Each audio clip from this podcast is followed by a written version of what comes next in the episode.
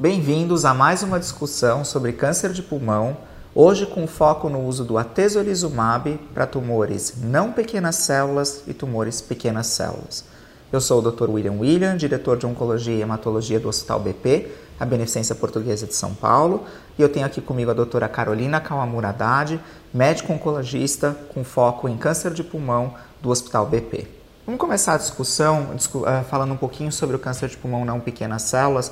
A gente tem alguns esquemas de quimio e imunoterapia que podem ser utilizados. É, qual é a indicação, aonde você vê o uso da combinação de carboplatina, paclitaxel, atezolizumab e bevacizumab? Bom, é bastante interessante a gente notar que esse esquema é um, que, é um dos que produz uma das maiores taxas de resposta. Então, eu acho que quando o paciente tem um grande volume de doença, ah, em que taxa de resposta é um endpoint que vai é, fazer a diferença naquele momento, ah, esse esquema pode produzir uma das maiores taxas de resposta quando a gente compara, claro que é uma comparação entre os estudos, mas é, isso chama bastante atenção. Uma outra população é, são os pacientes com insuficiência renal. Então a gente vê que esse esquema de quatro drogas acaba trazendo para a gente uma maior flexibilidade em relação a esse tipo de, de comorbidade. É, então, eu acho que seriam essas as indicações, além, claro, dos pacientes com mutação. Né? Pacientes com mutação de GFR em ALK foram excluídos da maior parte dos estudos de imunoterapia e de quimioimunoterapia na primeira linha. É, aqui a gente tem os pacientes que já receberam a terapia-alvo, que foram incluídos e que a avaliação de subgrupos e a, as análises exploratórias mostram um benefício de taxa de resposta e sobrevida global que são incomparáveis com a população global do estudo. Então, acho que esse é o grande, é, seria a grande indicação ou nicho para esse tipo de tratamento com as quatro drogas. E lembrar que o braço A, que é aquele de carboplatina, paclitaxel e atezolizumab, foi negativo quando comparou com carboplatina, paclitaxel e bevacizumab.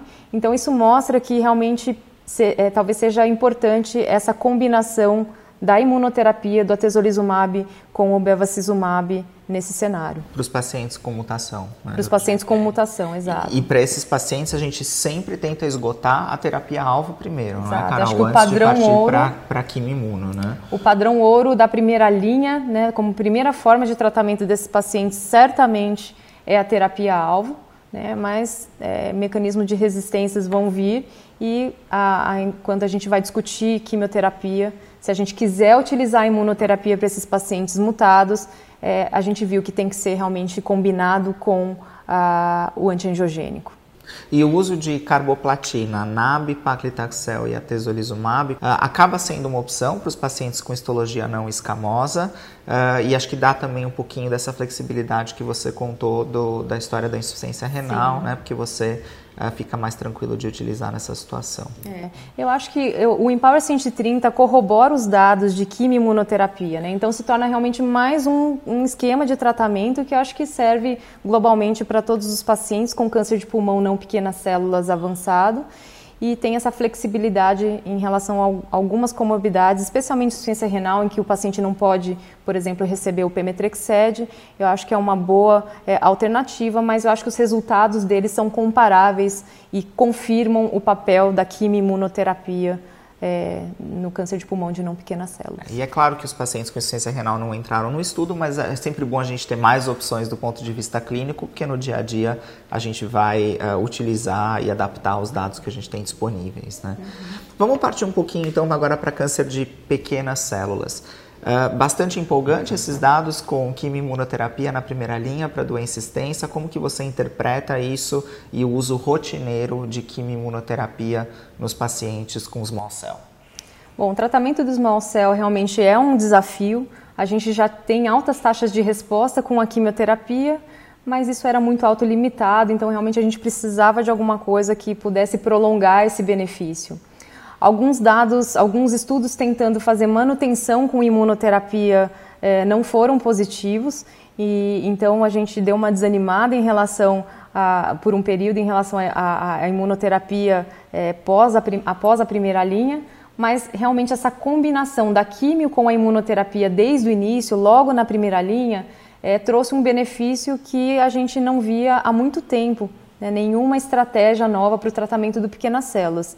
Então, aquele hazard ratio de 0,7 de sobrevida global, favorecendo a quimioimunoterapia, é, chama bastante atenção e eu acho que isso estabelece o tratamento de carboplatina, etoposide e atezolizumab como um padrão ouro para doença extensa. Então, realmente, a gente tem feito isso de, de rotina, a gente tem taxas de respostas bastante altas e o perfil de toxicidade, eu acho que é, é aquilo que a gente já conhece, então não, não tem nenhuma preocupação adicional em relação à, à toxicidade. Acho que a gente já tem mão para manejar essas, essas toxicidades. Devemos usar algum biomarcador para small cell para escolher quem vai para imuno ou não? Ou no momento, é para todos os pacientes sem contraindicação para imuno? Hoje a gente não tem nenhum biomarcador que consiga identificar qual é o paciente que vai ter o melhor benefício.